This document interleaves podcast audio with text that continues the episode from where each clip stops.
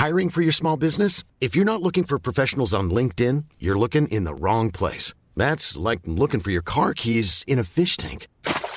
LinkedIn helps you hire professionals you can't find anywhere else, even those who aren't actively searching for a new job but might be open to the perfect role. In a given month, over 70% of LinkedIn users don't even visit other leading job sites. So start looking in the right place. With LinkedIn, you can hire professionals like a professional. Post your free job on linkedin.com slash people today. Bonjour à tous et bienvenue à l'heure des pros. Ce matin, Clément Beaune est ministre des Transports, mais il s'est exprimé ces dernières heures en faveur de la gestation pour autrui.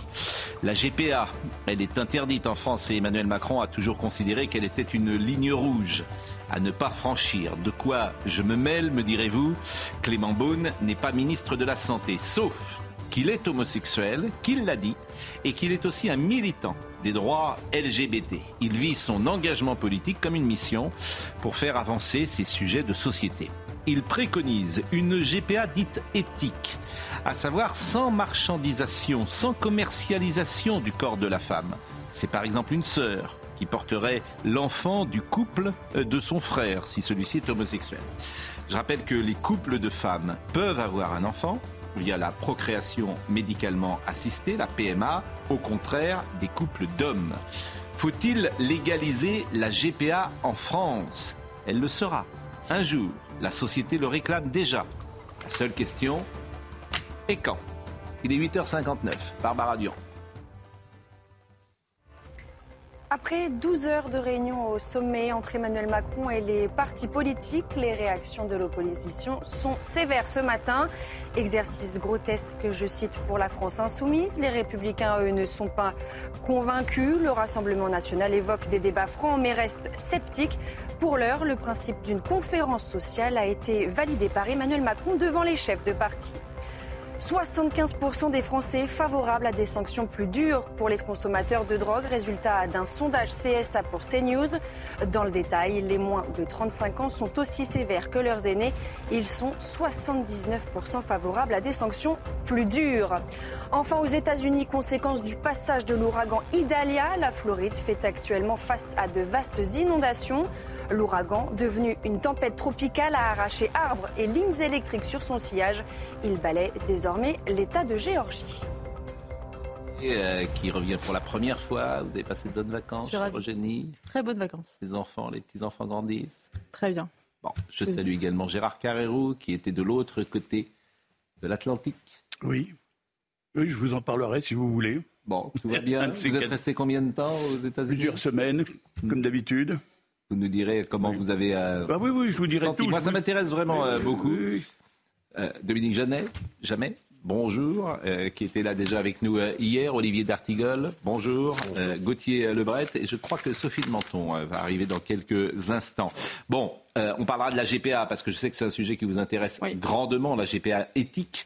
Simplement, cette manifestation, cette réunion de grande ampleur, c'est ce qu'on retiendra. Et de tout petits résultats. Oui, mais bon, c'est le début, mais qu'est-ce qu'on retiendra? Et c'est ça qui est que de la com d'ailleurs. Qu'est-ce qu'on retiendra? 3 heures du matin. Voilà. Oui.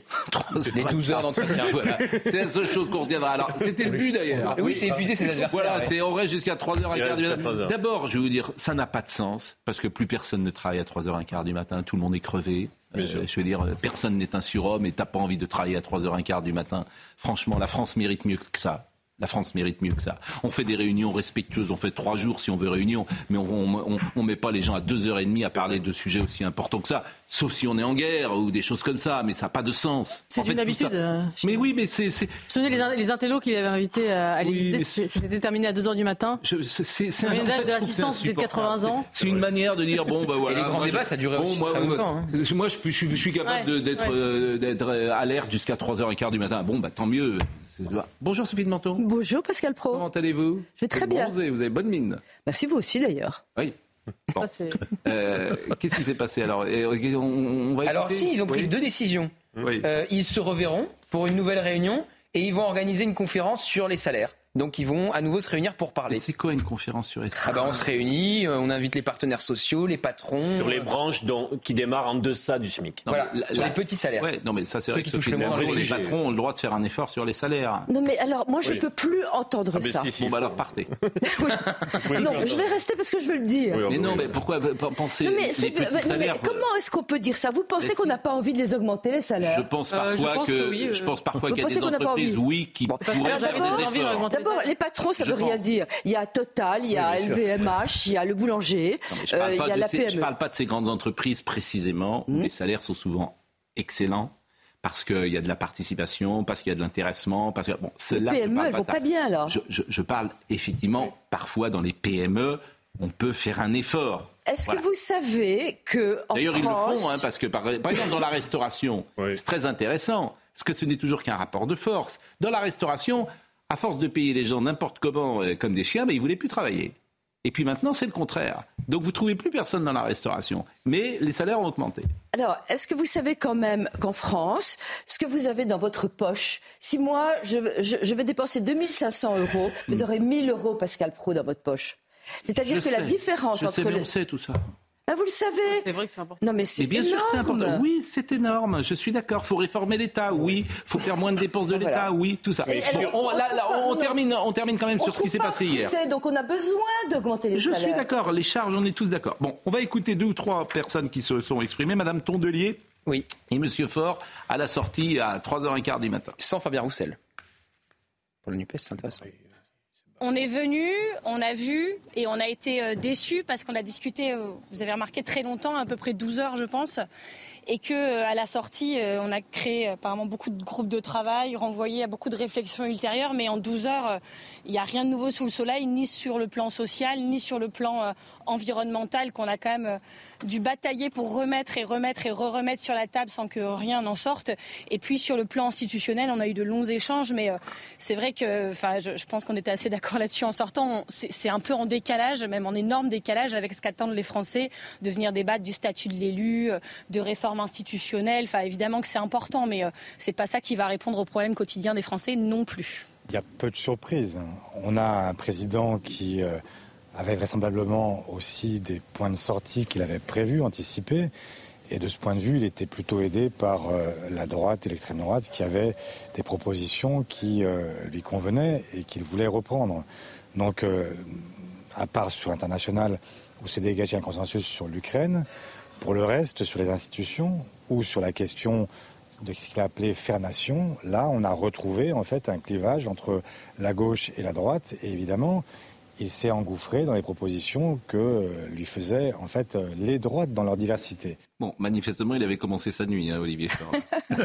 Non, mais beaucoup de participants disent que c'était insupportable pour l'exercice. Et de toute manière, on ne prend pas trois sujets, l'international, les institutions, faire nation. On en prend un, on se- on s'en empare, on le prend à bras le corps et on en, on en sort avec euh, une solution. Bon, J'ai pris hier un exemple d'une solution. Il y a encore des parents d'élèves, d'élèves handicapés, qui aujourd'hui n'ont pas l'accompagnant pour euh, faire la rentrée scolaire. Est-ce que notre pays ne peut pas régler une fois pour toutes Vous cette question-là? Vous avez parfaitement et on raison. sort, on sort de la réunion, c'est réglé. Est-ce que je peux dire un mot? Oui. Parce que je viens d'une autre planète, si j'ose dire, de Ah. l'autre de l'autre côté de l'Atlantique. Quand on regarde ce qui s'est. Moi, j'ai- j'ai- j'ai- quand je, viens- que je suis arrivé en France, j'ai entendu il va y avoir une grande initiative du président Oui. de la République. J'ai entendu tous nos commentateurs, ici d'ailleurs à CNews, je les ai écoutés, annoncer tous d'une certaine manière qu'il ne se passerait rien, et ils ont eu raison, car il ne s'est vraiment rien passé. Alors on pourrait se dire tout ça pour ça, tout ça pour rien. Non, on est en train de tomber dans le panneau. Parce que le panneau, et le panneau a été déjà placé avant les vacances. Le panneau consiste à dire je n'ai rien à dire, je refuse de traiter les sujets que majoritairement la France veut traiter. L'immigration, l'autorité, etc. Comme je ne veux pas traiter les sujets que la France veut traiter, le, le président de la République a inventé, avec son génie d'invention, il a inventé l'occupation du temps pour ne rien dire. Il nous a fait le coup, et bien sûr, il nous a fait le coup des 100 jours. Qu'est-ce que c'était que les 100 jours? J'en ai les, pas. gens- les- les- les commentateurs, on y est tous allés, oui, il va y avoir ceci, il y aura remaniement, changement. Et qu'est-ce qu'on a vu au bout des 100 Donc c'est pareil, c'est le deuxième coup, là, on gagne du temps. Il va essayer de tenir en gagnant comme ça, 15 jours ici, un mois là. C'est la stratégie Macron. Ce que, ce que dit Gérard Carrérou, sur le fond, c'est un peu ce que je vous avais dit hier matin. Je n'y reviens pas. Je suis totalement d'accord avec vous. Mais il y a un point, il y a un point sur lequel je voudrais attirer votre attention et que jusqu'à présent on n'a pas soulevé. Qu'est-ce que c'est que ce président de la cinquième qui ignore les institutions de la cinquième et qui bafoue l'esprit de la cinquième? Il y a un Parlement, il y a un gouvernement. C'est avec eux normalement que doivent se traiter les dossiers, Mm. les questions. Et d'autre part, il réhabilite, et c'est là que je parle de quelque chose qui est contraire à l'esprit de la cinquième, il réhabilite totalement les partis et les chefs de partis, qui sont justement les interlocuteurs que De Gaulle avait souhaité écarter du débat. Bon, euh, on peut écouter Jordan Bardella et puis après je vous redonne la parole au génie Jordan Bardella et Monsieur euh, Bompard. J'espère en tout cas, et c'était l'objet de ma présence euh, euh, ici aujourd'hui, euh, lui faire prendre conscience que euh, le pays ne peut plus continuer dans cette direction et que euh, les Français attendent aujourd'hui un changement de politique. Euh, sur la question euh, euh, très claire du pouvoir d'achat. Il faudra voir quelle suite le président de la République souhaite y donner. J'ai cru comprendre qu'il souhaitait nous réunir à plusieurs reprises. Euh, il a indiqué qu'il euh, ferait publier, qu'il nous partagerait le, le compte rendu qu'il en a fait. J'ai le sentiment d'un président qui cherche un agenda euh, pour cette, pour cette rentrée. J'ai eu l'impression de vivre un peu 12 heures sur la planète Mars, avec un certain nombre de débats, de discussions, de dissertations, mais aucune annonce, aucune mesure concrète sur les problématiques et les priorités qui sont les priorités aujourd'hui des Françaises et des Français. Eugénie. Oui, on a l'impression qu'Emmanuel Macron finalement refuse le clivage politique, le fait qu'il y ait effectivement des options politiques différentes sur, dans le débat public. Il voudrait que tout le monde soit d'accord avec lui. Mais, et donc il y a une espèce de recherche impossible d'un consensus par la discussion, alors que le consensus, il existe déjà dans l'opinion française. Vous l'avez dit sur l'immigration, il y a toute une série de mesures. Bah, sur la Baïa, c'était évident. Par exemple, voilà une mesure qui a rencontré euh, la majorité des Français. Je ne vois pas l'intérêt d'aller chercher, fabriquer un consensus, alors que ce consensus existe déjà et que les solutions. Nous l'avons dit. Nous avons dit tout ça. Très- oui. Pour Jordan Bardella, c'est pas une mauvaise opération. hein. Parce que aller expliquer à Jordan Bardella et même à Manuel Bompard de la France Insoumise qu'ils font pas partie de l'arc républicain quand vous avez discuté euh, pendant 12 heures avec eux. Je, je, je suis malheureusement pas d'accord avec vous en particulier, Gérard. Je crois que le président de la République ne cherche pas tellement à occuper le temps. Il ne sait pas quoi faire. Bah, et ce qui est très chose. grave, non, c'est pas la même chose. Il ne sait pas. Et donc, il est en train de chercher des solutions. Il les cherche partout. Et il n'est pas en train de dire, tiens, je vais faire ceci, je vais faire cela. Il ne sait pas. Il ne sait pas quoi faire. Bon. Aussi bien en Afrique. Vous avez dit un petit mot. Donc c'était petit. Euh, écoutons Éric Ciotti. Il n'y a pas eu d'annonce particulière. Il y a eu trois grandes thématiques, une sur l'international, une sur la réforme des institutions, l'autre sur les tensions qui ont traversé le pays avec ces émeutes qui ont embrasé nos, nos quartiers, nos territoires. Euh, J'ai beaucoup parlé personnellement des questions de violence, de la drogue qui gangrène nos territoires, du communautarisme, de l'immigration. Euh, on verra ce sur quoi ça débouche. Je vous le dis ce matin, j'ai une forme de, de scepticisme. Euh, Tout cela doit se traduire maintenant concrètement. Je l'appelle de mes voeux, je vous le redis. Je ne récuse pas la méthode. Euh, je pense qu'elle est utile, opportune. Euh, pour l'heure, je ne suis pas convaincu sur les résultats. Et on pense à Elodie Huchard et tous euh, nos confrères qui ont euh, fait le pied du grue jusqu'à 3h30 euh, du matin. Et il y a un vrai problème, je trouve. à- Il faut respecter les gens. On ne travaille pas à 2h ou 3h du matin. Ça n'existe pas. Voilà. Ça n'existe pas, sauf cas extrême, bien sûr. Mais là, On n'est pas est- chez McKinsey. Oui, mais on peut, on peut, euh, on est tous journalistes, on a travaillé parfois en pleine nuit, c'est évident, etc. Quand ça se justifie, mais pas dans ce cadre-là. Et je trouve que c'est finalement ce qui fait le plus sens sur la personnalité d'Emmanuel Macron. C'est au fond de mettre tout le monde jusqu'à 3h15 du matin. Et je trouve que ça, c'est pas convenable. Mais évidemment, il est insomniaque. Ah, ça, j'en sais rien, mais je trouve que c'est, on fait pas trois débats comme ça, ça a pas de. Le but, c'est me de- semble c'est- Mais quand ça a du sens, Grenelle, Oui, Grenelle, ça mais a bien duré la sûr. nuit, mais, Mais- ça avait du de- sens. bien sûr. Tandis que là, ça, c'était Mais c'est bien 3 sûr. heures du matin et rien derrière. Mais bien sûr, et c'est pour arriver le lendemain en disant on a travaillé jusqu'à 3h15 du matin. Bon, bref. Euh, je crois qu'il y avait une réunion comme ça avec Poutine où euh, ils n'avaient plus rien à se dire au bout de 20 minutes, mais ils sont restés quand même, ce qu'aurait dit Poutine après, ils sont restés deux heures pour dire bah oui, on a passé du temps à parler. Non, ils se disasaient plus rien après. Bon, mais ça s'appelle de la com. Vous avez vu ce qu'a dit Eric Ciotti sur le fameux préférendum dont on a parlé euh, longuement hier, en essayant de décrypter et de comprendre. Emmanuel Macron aurait dit à rapporter Eric Ciotti, c'est une idée d'Olivier Véran, absolument pas la mienne. Je sais même pas de quoi il s'agit, donc j'ai pas du tout envie de faire un préférendum. Mais c'est de la com, mais ça en dit beaucoup dis, sur la personnalité même d'Emmanuel Macron. Oui, On bien se sûr, bien comporte sûr. pas comme ça. Mais je suis d'accord avec vous. Et, et- et le problème, souvent on le dit, le problème c'est lui. Et sa se personnalité. C'est ça le souci que, que les Français ont compris. Bon, alors après, il y a à dire, attendez, j'ai été réélu une deuxième fois. Il aura raison. Il a été élu une deuxième fois. Donc là-dessus, il n'y a pas de souci, si j'ose dire. La GPA, c'est un sujet qui vous intéresse. Alors, euh, je trouve ça, je disais tout à l'heure, ben, la GPA, elle se fera. Elle se fera. Pas.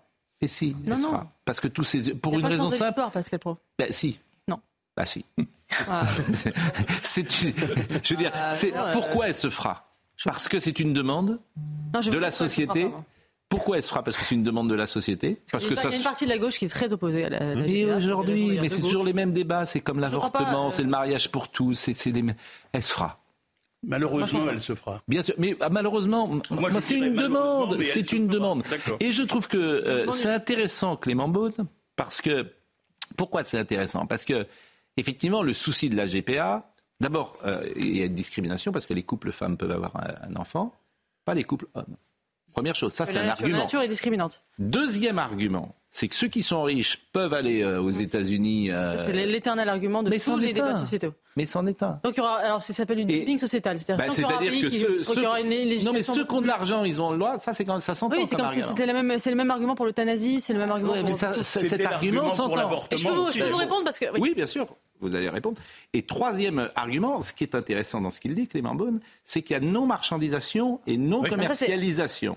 Je vais vous Bon, je répondre à ça. Je, Oui. je peux répondre à la je vous GPA en éthique prie. parce que la GPA éthique, c'est comme l'esclavage libre et consenti, ça n'existe pas, c'est un oxymore dans les mots.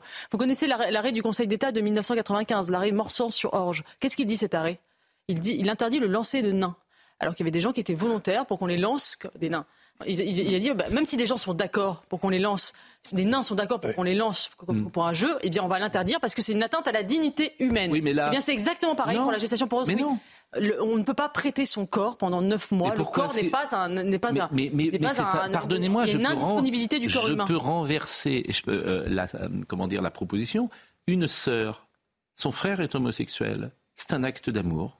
Non, c'est Elle pas va porter- elle- elle à va le vivre. son corps pendant neuf mois. Elle va le vivre comme cela. Elle va mettre son corps à disposition de son frère. C'est c'est ce qu'il dit, Clément Beaune. Elle va porter cet enfant pour son frère. Et euh, moi, j'y vois une, possibilité d'acte d'amour. Sauf que le Mais- marché Le Concrètement. marché, Alors, il y a les là, vous avez raison il y a que les ça sera difficile. Ça, en théorie, ce que je dis, c'est très bien. En théorie, c'est joli. En mais le- pratique, je le suis marché va d'accord. s'en emparer. Mais je suis Avec les d'accord. catalogues, mais, choisissez votre mère mais je suis d'accord. Concrètement, donc Clément Beaune suggère de changer les bases du problème. Mais est-ce qu'en effet, ça aura autant de succès si c'est gratuit que quand c'est payant? C'est-à-dire que quand c'est une espèce de prostitution. D'autre part, je suis quand même interloqué. Quand une sœur donne un enfant à son frère, quand une sœur donne un enfant à son frère, c'est altruiste, ce n'est pas un inceste. Mais non. Mais l'agenda politique le prévoit. Non, mais Dominique, Dominique, je- franchement, que- c'est- quel rapport? Comment? C'est- c'est pas, ça n'a rien à voir avec l'inceste, enfin. Ah, Il me semble que l'enfant sera parent du frère et de la sœur.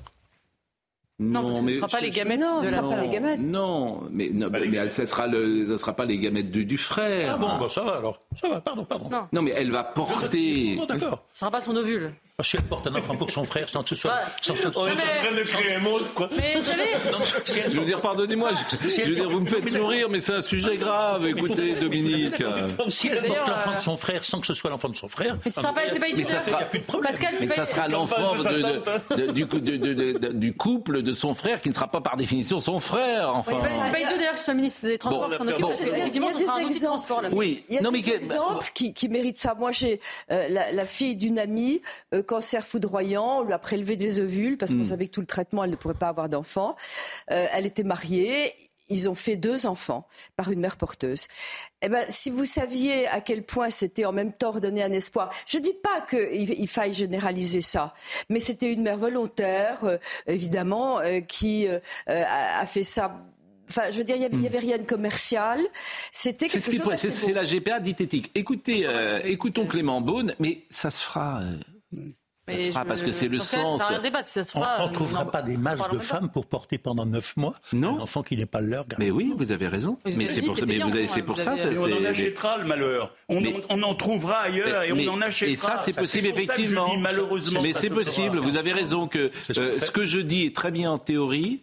Et effectivement, la mise en pratique, Hmm. euh, bon courage. Mais écoutez Clément. pardon. Mais... Clément, écoutons Clément Beaune. On me pose des questions sur un certain nombre de convictions et je me suis exprimé. Ça ne résume pas euh, toutes mes positions. Je vais être très clair et précis sur un sujet extrêmement euh, lourd parce qu'il touche à l'éthique, il touche au corps, il touche à la dignité humaine. Ça n'est pas dans le programme présidentiel ou législatif que nous avons proposé aux Français, que le président a proposé aux Français en 2022. C'est clair et net. Ensuite, ces débats de société mettent toujours du temps. Et donc je pense que quand on est un responsable politique, c'est aussi euh, une conviction personnelle que j'ai exprimée, on doit nourrir ces débats avec des arguments. Il n'y a pas de vérité révélée. Ça fait partie des combats pour de- les droits voilà. et pour l'égalité, qui fait partie en effet de mon ADN et de mes engagements. Et puis je l'ai dit aussi parce que je crois que sur les sujets intimes, c'est vrai pour la fin de vie, c'est vrai pour la PMA qu'on a voté, j'en suis très fier, mais qui a été un long débat. C'est vrai demain. Parce que ce sera un débat qui reviendra dans la société, la GPA. Il faut réfléchir et poser des arguments. Il n'y a pas de vérité absolue. Je trouve que c'est. Alors, je ne sais pas si le mot courageux est, est juste. D'abord, effectivement, c'est pas son ministère, mais euh, c'est une demande. Et comme toujours, ces fractures sont générationnelles. Bah non, puisque regardez, on n'est pas de la même génération et vous, vous avez l'air enthousiaste. Comment et, ça euh, Résigné. Comment ça, on n'est pas de la même. Non, mais ce que je veux vous dire, c'est que dans Euh. la jeune génération, dans, dans, dans ceux et celles qui ont euh, aujourd'hui euh, 20 ans, Ah, vous dites celles et ceux maintenant? Vous avez décidément, vous êtes très progressiste parce que- Oh la double lame Non, mais là, il y a une mutation de Pascal Pro en progressiste. Ah, c'est l'été. Pascal. L'été au contact de- de- de- des jeunes. Ah oui, voulez- bon, encore sur le sujet, prenez un verre d'eau là. L'été au contact de, de la jeune génération. Voilà, c'est- très inquiétant. Non, non, mais- non, mais moi, je, je crois que, euh, effectivement, non, on peut en débattre. Moi, je suis pas pour diaboliser les arguments et pour euh, dire un tel et, Mm. Euh, veut esclavagiser les femmes. Mais je pense qu'effectivement, euh, ce n'est pas anodin. On ne peut pas prêter son corps pendant neuf mois. Quand on sait d'ailleurs les liens qui se tissent entre la mère et l'enfant. Je considère Non, non, c'est, bah, non, alors, vous, pouvez- alors, vous êtes pour l'esclavage? Si quelqu'un est d'accord pour devenir esclave d'un autre, vous êtes pour l'esclavage? Je, sais- je bah, alors attendez, on, Et pour le lancer, on, non on peut, on peut Bah, tout oui. développer. Je dis Non, il y a des limites, que on je considère pense qu'on a le droit de faire ce qu'on veut de son corps. Bah, Ah oui, moi, je je suis désolée. pas. C'est quelque chose de une fondamental. Je suis libérale et je pense qu'on a le droit de faire ce qu'on veut Donc de on son peut se corps. vendre, euh, on peut se vendre comme prostituée, comme esclave. C'est ce que conteste la société. Parce que vous avez une société qui est plutôt contre la prostitution et, plutôt pour le, et plutôt pour Ah, la Non mais terminez, Sophie de Menton, parce que c'est intéressant. C'est une position. Alors vraiment, c'est une position intéressante. Euh, C'est une position libérale qu'on pourrait. Oui. Je, je suis une libérale et vraiment j'essaie à chaque fois que je réfléchis à ce type de problèmes qui sont horriblement compliqués parce que la marchandisation, etc., on sait ce que c'est. Et je me pose la question, si j'ai envie de, de, de, de faire un enfant à cette, euh, cette fille d'amis euh, qui était... Je, je l'aurais fait, enfin c'est... euh, Ah, non, ben oui, ben oui. Bon, on va marquer une pause. Euh, dans une- un instant, on va être avec Florence Cassé en direct, parce que Florence Cassé était hier au Touquet avec Nicolas Sarkozy. Il se trouve qu'on a reçu Nicolas Sarkozy euh, il y a deux jours, il en avait euh, parlé dans, son livre. Et hum, comme euh, elle était au Touquet avec le président, je l'ai appelé ce matin et je lui ai dit est-ce que vous accepteriez de, venir parler? Et ben, elle a dit oui. Donc ça va être assez intéressant de, l'écouter. Avant la pause, peut-être un mot sur ce voyage aux États-Unis? Non, écoutez, il n'y a qu'une chose que tout le monde me demande depuis que je suis rentré. Alors, j'avais euh, pronostiqué l'élection de Trump Oui. à une époque, à une époque lointaine, Oui. où beaucoup de gens disaient n'ont aucune chance, euh, Hillary Clinton, etc. Toute l'intelligentsia, les journalistes, les diplomates, tout le monde prédisait qu'effectivement Hillary Clinton. Comme j'avais eu le bon choix avec quelques autres confrères, il n'y en avait pas beaucoup, mais il y en avait quelques-uns, là on me dit alors est-ce que Trump? Eh bien, je vais vous dire ce que je pense vraiment. Je pensais qu'avec toutes les histoires qui lui collent aux fesses, etc., que Trump, peu à peu, allait disparaître, au moins graduellement, du paysage. Non seulement il ne disparaît pas, mais j'ai parlé avec tous les gens avec qui j'ai pu là-bas, de, tout- de tous les côtés, démocrates, républicains, etc., et je leur ai dit, alors, il n'y a pas de défection, il n'y a pas de défection. Tous ceux qui étaient pour Trump, Oui. le coup d'avant, sont encore pour Trump, et il n'y a pas de rejet.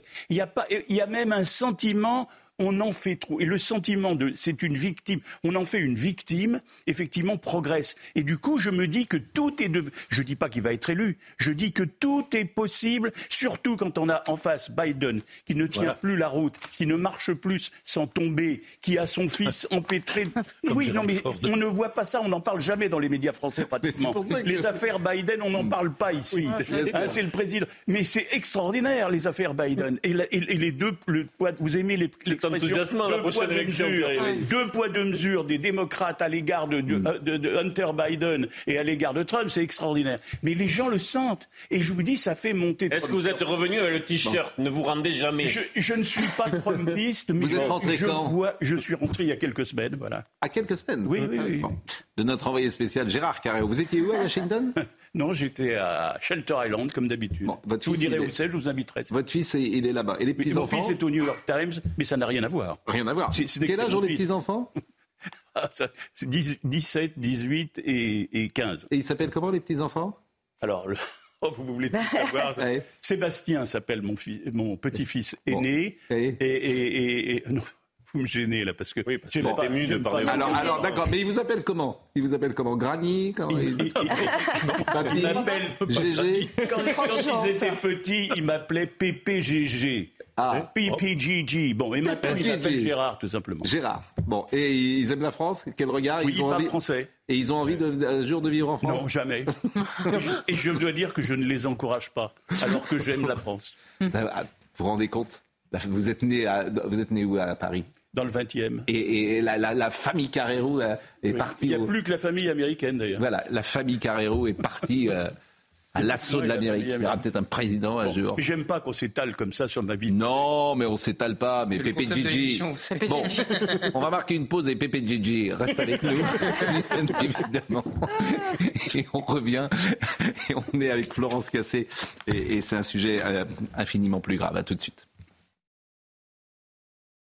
On va être dans une seconde, je le disais, avec euh, Florence Cassé en direct de euh, Dunkerque. Mais je salue Christophe Beaugrand, qui est un journaliste d'une chaîne concurrente, mais qui manifestement nous regarde, et comme je le comprends, et qui dit euh, championne génie. Il parle de vous, championne génie. Alors, il a écrit un bouquin sur la GPA. Il est évidemment, euh, chacun connaît l'histoire de, de, Christophe, qui est marié euh, avec un homme et qui a un enfant et qui dit championne génie, qui en trois minutes a réussi à comparer nos familles à la pratique de l'esclavage et au lancer de nains. Je, alors, je réponds, je ne, je ne compare pas ces familles, effectivement, à la pratique de l'esclavage. Voilà. je, ne, je ne mets pas en question l'amour qu'ils peuvent porter à leur enfant et leur désir hmm. sincère et authentique d'être hmm. Euh, je ne le remets pas en question. Simplement, je réponds à un raisonnement qui consiste à dire on fait ce qu'on veut de son corps et on peut prêter son corps pendant hmm. neuf mois euh, pour une grossesse. Et je le compare effectivement à cet arrêt du Conseil d'État sur la dignité humaine hmm. qui parle du lancer de main ou à une forme d'esclavage. Je dis, je dis cette logique-là, elle est viciée dans le sens où effectivement, euh, si on, considère qu'on peut faire ce qu'on veut de son corps et qu'on peut le louer pendant neuf mois ou le prêter pendant neuf mois, alors on rentre dans, une logique qui pourrait justifier l'esclavage. Mais bien sûr, ce n'est pas une comparaison de leur famille. Moi, ce que je trouve intéressant, ça serait d'avoir un débat, pourquoi pas d'ailleurs. Alors, bah, Christophe veut venir un jour sur ce plateau, il est le bienvenu, même s'il est sur une chaîne je, concurrente. je comprends totalement le et je trouve que ça serait vraiment intéressant. Alors, euh, il est 9h32, je suis un peu en retard et je demande à Barbara Durand de me pardonner. Barbara qui nous rappelle les titres. L'inflation a rebondi à 4,8% en un an en août selon l'INSEE, un net rebond par rapport à juillet où l'inflation s'était établie à 4,3%, une hausse qui s'explique notamment par le rebond des prix de l'énergie avec la hausse de 10% du tarif réglementé de l'électricité au 1er août. Au Gabon, le coup d'État fait suite à une élection entachée d'irrégularité. Déclaration de Joseph Borrell, chef de la diplomatie de l'Union européenne, qui ajoute ce matin que les coups d'État militaires ne sont pas la solution. Enfin, en Afrique du Sud, au moins 63 personnes sont mortes dans l'incendie d'un immeuble à Johannesburg. 43 personnes auraient également subi des blessures légères. Sur place, les pompiers sont toujours à la recherche d'autres éventuelles victimes. La cause du drame n'est pour l'heure pas connue. Je remercie Florence Cassé d'être avec nous en direct de Dunkerque et euh, je la salue. Bonjour. Bonjour. Et vraiment merci d'être avec nous parce que euh, votre histoire, euh, votre drame a tellement touché les Français il y a de cela plus de dix ans que c'est resté dans nos mémoires. Euh, il se trouve qu'hier, vous étiez euh, à, au Touquet avec le président de la République.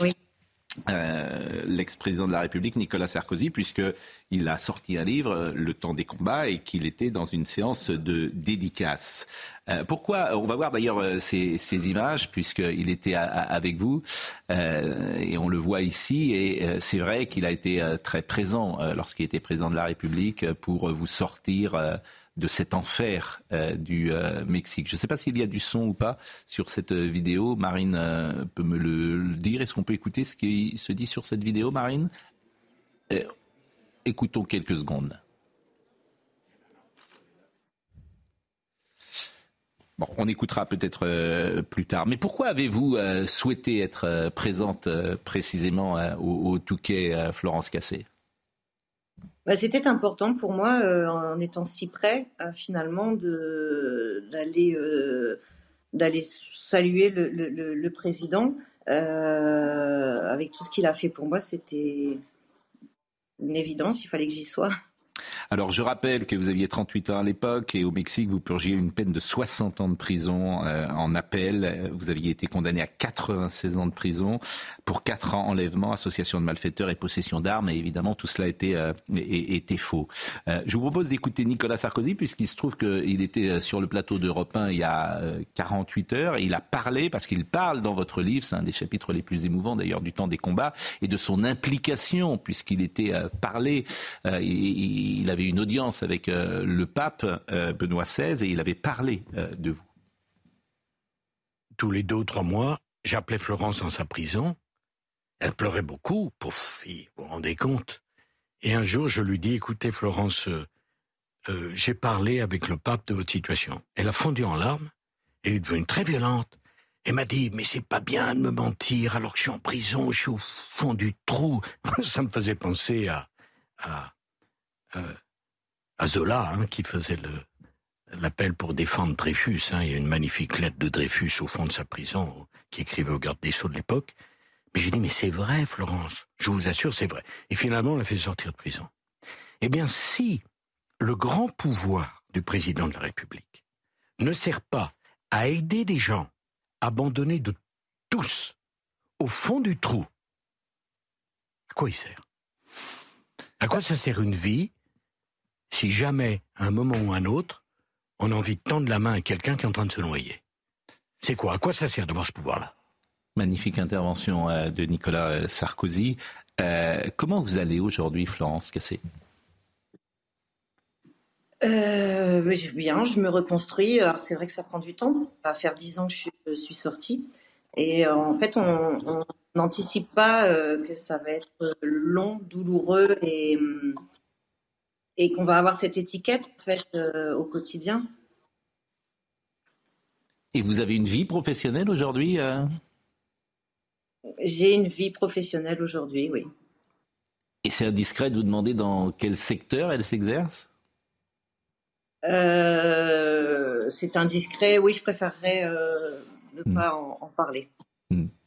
Et cette vie, quand vous dites se reconstruire, est-ce que vous diriez que la vie aujourd'hui, quand même, euh, euh, peut être d'une certaine manière euh, agréable et elle vous permet d'être ou d'obtenir ce que chacun espère dans une vie, c'est-à-dire une forme de bonheur? Oui, bien sûr.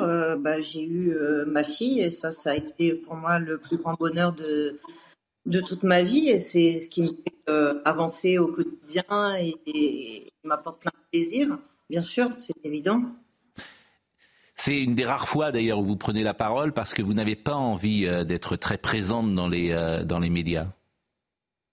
Bah, je pense que quand on, c'est quand on a quelque chose à dire qu'il faut être présent dans les médias. Et j'ai pas spécialement eu euh, quelque chose d'intéressant à dire sur ma vie en pleine reconstruction. Mais aujourd'hui, pour le président, pour l'homme, là j'ai acheté son livre hier, j'ai commencé à le lire. Ben, je suis touchée de savoir que déjà il parle de moi. Euh, concernant le pape, c'est vrai qu'il raconte cette anecdote euh, où je l'aurais engueulé, mais je me vois très bien faire ça. Mais c'est vrai que faut, remettre les choses à leur place. Moi, j'étais euh, au j'étais au fond de ma cellule, et c'était irréel pour moi qu'il puisse en avoir parlé au pape. Donc, j'ai pas dû croire sur le moment. Euh, Lorsque je vous ai appelé tout à l'heure, euh, vous m'avez dit vraiment, euh, je veux bien parler euh, parce que Nicolas Sarkozy était présent hier et c'est en hommage finalement à son action. Et vous m'avez dit, je ne souhaite pas m'étendre davantage sur ce qui est aujourd'hui ma vie ou sur ce qu'elle a été. Donc je ne veux pas prolonger forcément cette interview. ou cet entretien parce que je n'ai pas envie de ne pas écouter ce que vous m'avez dit tout à l'heure. mais c'est vrai que le président Sarkozy euh, s'il n'avait pas été présent, s'il n'avait pas eu euh, cette action, s'il n'avait pas eu cette volonté, cette détermination, sans doute que les choses auraient été beaucoup plus compliquées pour vous. J'y serai encore, c'est ce que j'ai dit hier, et c'est vraiment euh, euh, tous les jours, je, j'en suis consciente. Hein. c'est grâce, euh, alors mes parents certes, et Nicolas Sarkozy qui a euh, été présent aux côtés de mes parents pour les soutenir et, et nous donner espoir. Et puis finalement arriver à cette libération qui était, quand on regarde le documentaire Netflix, moi, vous me parlez de ma reconstruction, je vais vous parler un petit peu de moi. L'année dernière, quand Netflix est sorti, alors que moi j'avais été interviewée en 2020 euh, j'ai mal vécu, j'ai mal vécu parce que même moi, j'étais très loin d'imaginer l'ampleur du, du, mécanisme d'injustice qu'il y avait tout autour de mon histoire et euh, de voir euh, le président intervenir dans le documentaire, j'étais pas au courant. Ça m'a énormément touchée. Il y a une question qui est assez simple qu'on doit poser à tous ceux qui parfois sont en difficulté. Euh, qu'est-ce qu'on peut faire pour vous? Euh, Qu'est-ce qu'aujourd'hui euh, la France, la société ou nous-mêmes pouvons faire pour vous aider? Oula, c'est une question très compliquée, très complexe. Je, je sais pas. Moi, je fais beaucoup pour m'aider. Je n'arrête pas. Ça fait deux ans que je me suis prise en main et j'ai démarré une thérapie euh, qui m'a beaucoup aidée. J'ai énormément écrit. Euh, peut-être euh, un éditeur, parce que là j'ai un ouvrage qui est enfin terminé, donc ce serait le troisième, qui parle plus des conditions pendant ces sept ans de prison éthique. C'est vraiment quelque chose de très intime. voilà, quelque chose où avant j'étais pas forcément prête à en parler. Comme quoi, il faut, il faut le temps de la réflexion et, et je l'ai pris pendant deux ans.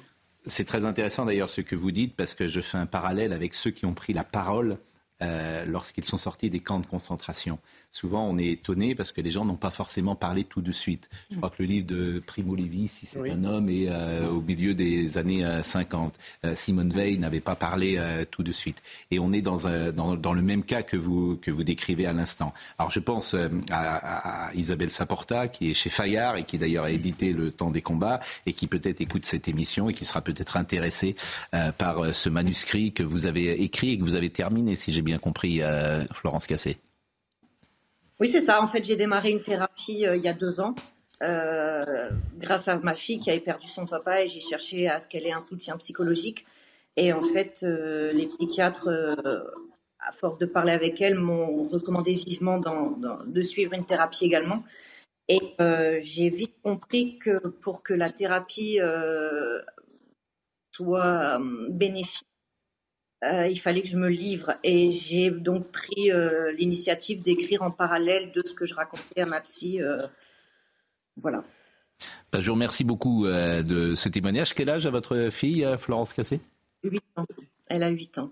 Bon, bah, elle va reprendre l'école lundi, j'imagine. Oui, elle, adore l'école. Elle a déjà repris? Non, non, elle a hâte de reprendre. Elle, reprend lundi. Et vous habitez Dunkerque? Bon, bah, écoutez, euh, merci pour euh, ce témoignage, merci pour euh, l'émotion qu'on devine dans vos paroles et, et on voulait vraiment, je voulais vraiment vous avoir ce matin et, et, on ne peut que vous souhaiter le, le meilleur après cet enfer que vous avez vécu. Et puis, effectivement, ce livre sera une nouvelle étape euh, comme vous le disiez, euh, peut-être dans une forme de reconstruction. Je vous remercie en tout cas grandement. Vraiment merci, merci, à, Marine Lançon, avec qui on a pu euh, établir cette communication ce matin. Merci beaucoup, Madame Cassé sont des témoignages. Souvent, je, je, dis qu'on ne peut pas se mettre à la place de personnes en général, et surtout pas de ceux qui ont vécu des expériences extrêmes. C'était vrai dans les camps, c'est vrai également pour cette euh, expérience qui est tellement invraisemblable qui est tellement invraisemblable et euh, la difficulté après de retrouver une vie euh, plus, plus classique qui, part, qui passe forcément par le chemin, en l'occurrence de réflexion, de thérapie, etc. Hmm. Pas de commentaires particuliers? Si, c'est ce mélange tout à fait intéressant et variable suivant les gens naturellement et leurs expériences entre le désir de rentrer dans l'anonymat, d'être tranquille, de ne plus jamais en entendre parler, Mm. et puis le désir contraire de s'expliquer, de dire ce qu'on a vécu, de faire partager aux gens une expérience. Elle est, c'est moitié-moitié, suivre. Un clip qui fait polémique. Alors, euh, je suis pas sûr qu'on. euh, hier soir, euh, on en a parlé, mais euh, je suis pas sûr qu'on ait euh, tous les éléments. Même moi, je, je n'arrive pas à savoir précisément euh, quels sont ces jeunes gens qui sont dans ce clip. Est-ce qu'ils ont gagné une forme de concours? De langue anglaise. De lauréat Donc, auquel cas, bah, il n'y a pas de discrimination possible. On a mis les meilleurs. C'est bien ça. Mais en même temps, il y a une polémique parce que euh, certains disent euh, ce clip ne reflète pas la diversité de ce Dominique Sopo d'SOS Racisme aujourd'hui. Voilà. qui a été le premier à déclencher cette polémique. Alors, on va voir ce clip. C'est un clip euh, qui avait été fait à l'occasion euh, des 60 ans du discours I Have a Dream de Martin euh, Luther King. Euh, le ministère de l'Éducation nationale avait donc publié une vidéo d'enfants, c'était mardi, euh, reprenant cette euh, célèbre phrase. Mais l'absence de diversité dans le casting des enfants qui expriment dans la vidéo a suscité une polémique. Le ministère a donc choisi de supprimer la vidéo des réseaux sociaux. Mais hier soir, je disais euh, qu'il y avait peut-être beaucoup d'enfants qui a été lauréats, et notamment de- donc des enfants de la diversité, si j'ose m'exprimer ainsi. Et euh, ce matin, je n'arrive pas à savoir précisément quels sont les enfants qui parlent dans ce clip. Donc je vous propose de l'écouter, et puis on, on entame la discussion. I have a dream that future generations will live in a world where nature flourishes. I have a dream of a world where we are all equal boys, girls, women, men, tall, small, fat or slim, Christian, Muslim. I have a dream that communication will allow humans to better pay attention. I have a dream that tomorrow I, the underdog, graduate the class of We Did It and forget about the word and the name they once called me. Even if this world looks ideal and it looks as if it's just a dream, if everybody does something, we will make it. I have a dream that the time for empty promises comes to an end. Stop the blah blah blah. There is no planet B. The Earth is our greatest treasure. Thank you. Gauthier Lebret, est-ce que vous savez précisément qui sont ces enfants et pourquoi ils parlent dans ce clip? Alors moi, je vais me baser sur ce que dit l'agence France Presse euh, et ce qu'a dit aussi le ministère de l'Éducation nationale. Il y a eu un concours d'anglais organisé et le lot, si j'ose dire, la récompense pour les meilleurs de ce concours d'anglais, donc ces six élèves, c'était de participer à un clip pour rendre hommage à Martin Luther King. En, donc en marge d'un euh, concours d'anglais, puisqu'évidemment le discours à Eve Dream a été prononcé en langue anglaise. Moi, ce qui m'amuse dans cette histoire, c'est, enfin, ce qui m'amuse, euh, ce qui me, me frappe, c'est qu'on a des enfants qui récitent le catéchisme progressiste euh, et multiculturaliste en disant voilà, nous, there is no planet B, euh, donc euh, discours très écologiste à la Greta Thunberg, euh, féministe, et ça ne suffit jamais, mais ce n'est pas assez parce qu'ils sont blancs, de toute façon, ils sont impardonnables. Du coup, ils se prennent une avalanche d'insultes parce qu'effectivement, il n'y a pas de gens issus de la diversité dans, ce, dans, dans, dans, ce, dans cet aéropage.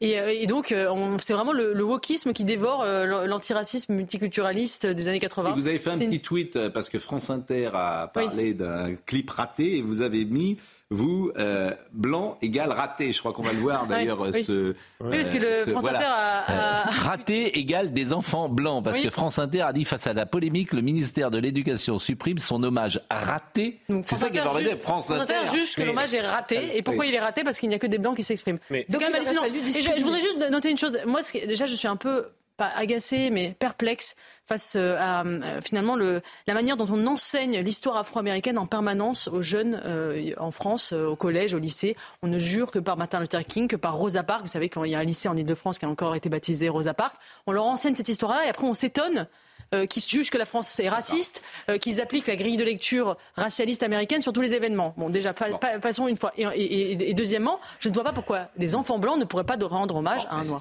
Alors, Mais c'est que c'est très grave. C'est s'ils ont Non, été euh, meilleurs, attendez, attendez, attendez, attendez, attendez. D'abord Dominique Jamais et après Olivier Darty. Les, les bons sentiments ruissellent, mais pour une fois, c'est rafraîchissant. Euh, on s'attendrait plutôt, s'agissant de Martin Luther King, à ce qu'effectivement des enfants euh, africains ou, amé- ou afro-américains lui rendent hommage. Mais c'est plutôt réconfortant et positif de- d'entendre et de voir ces jeunes gens qui sont de race blanche, euh, tant pis pour eux. Hein, euh, bah oui, c'est ce qu'on dit quelquefois. Que les blancs, que les- qu'être blanc, c'est moins bien qu'être noir. Bon, c'est tout à fait rafraîchissant. Je fais très attention à tout ce Oui, que vous oui. dites. Oh, ah ouais, parce que franchement, euh, Mais la nitroglycérine, je je me dis, je fais très attention. moi Je me dis, heureusement qu'une célèbre émission n'a pas encore commencé. Moi, moi aussi, j'essaie de faire attention à ce que je dis, mais je reconnais Hmm. que quelquefois c'est un peu compliqué et que quelquefois, quand c'est au second degré, les gens comprennent l'inverse exact de ce que j'ai dit. C'était pour, c'était pour, c'était pour répondre à Eugénie. Quoi qu'il en soit, c'est C'était- pas choquant c'était pour d'entendre ces enfants blancs Oui. faire l'éloge de, Martin C'était Luther King. pour répondre à Eugénie sur le thème, on voit bien qu'il récite un catéchisme.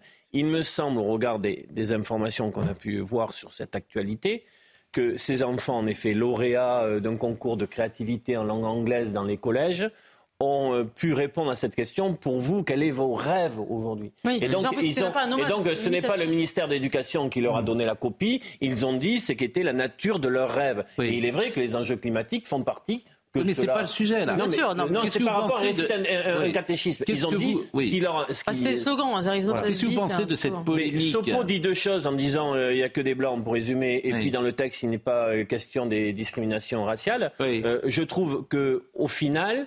Quand bien même ces jeunes gens qui d'ailleurs ont pris cher sur les réseaux sociaux, les pauvres, Ah oui, ils font une expérience euh, malheureuse, c'est quand même ballot que le ministère ne réfléchisse pas, puisque c'est le ministère qui prend Mais la main ont après. gagné. Oui, mais il y, y a la Mais possibilité. non, mais non, je suis Parce que moi, je- Je aller au bout. Il y a la possibilité pour ne pas enclencher une polémique, Oh non. de Mais réfléchir à la question. céder. Bon. Et alors, mais Mais regardez, la de la couleur les de faits, peau, les faits me donnent raison. Non, les faits vous donnent pas raison. Et je vous dire pourquoi. C'est un peu Et ballot. moi, Parce je que la change un peu connerie de vous donne- vous position raison, euh. par rapport à ce que je disais hier soir, parce que j'avais pas tous les éléments. Euh, On est en Il y a une formidable interview de Salman Rushdie dans Le Point. Oui, Bon. Le livre est formidable, son dernier. Je suis d'accord, mais son interview aussi. Et que dit-il? Les réseaux sociaux sont une erreur. Ah oui. Parce que ces réseaux sociaux, vous dites la polémique, c'est que les réseaux sociaux, c'est pas la France, c'est pas le, le pays, c'est pas l'opinion Oui, publique. Tous ces gens-là, c'est les minorités actives. C'est en fait, c'est pas grand monde. Non mais C'est Oui, mais pas au grand final, monde. c'est- pas brillant. Le Gérard, ministère, faut pas le parler. ministère euh, euh, enlève le clip. Mais parce que, parce que le ministère n'a mais pas de qui le courage. laisse alors, qui le Mais laisse. parce qu'ils n'ont pas de courage. voilà. Moi, je- Parce qu'ils cèdent. C'est ça le problème. Tu cèdes sur les réseaux sociaux. Gérard, je voudrais dire, alors Gérard, Gérard, faire deux- remarques. Très vite, parce qu'il reste 20 Oui, secondes. deux remarques. La, première, la première, très, la- oui, la, Très court, si vous m'interrompez, je ne peux pas la faire très vite. La première, première remarque, très bien qu'on rende hommage à Martin Luther King. Moi, j'aimerais bien qu'on rende hommage à Samuel Paty de la même manière. Le ministère de l'Éducation nationale fait un clip pour dénoncer, d'anglais. pour dénoncer le racisme aux États-Unis. Bon. Formidable. Pourquoi est-ce qu'en France, on n'est pas foutu? Je dis bien, on n'est pas fichu ou on n'est pas en situation de, de nommer un lycée avec Samuel Eh, Paty parce qu'on a peur. Bon, on va marquer une pause. On va marquer une pause. Euh, petit scarabée, je vais vous laisser. Ah. Eh oui, c'est la vie. Comme ça. Mais en revanche, j'ai une petite chanson pour vous que je vais vous faire écouter, petit scarabée. Regardez, vous allez me dire ce que ça vous rappelle. Je n'ai jamais rien vous dire. Quand je t'aime, j'ai l'impression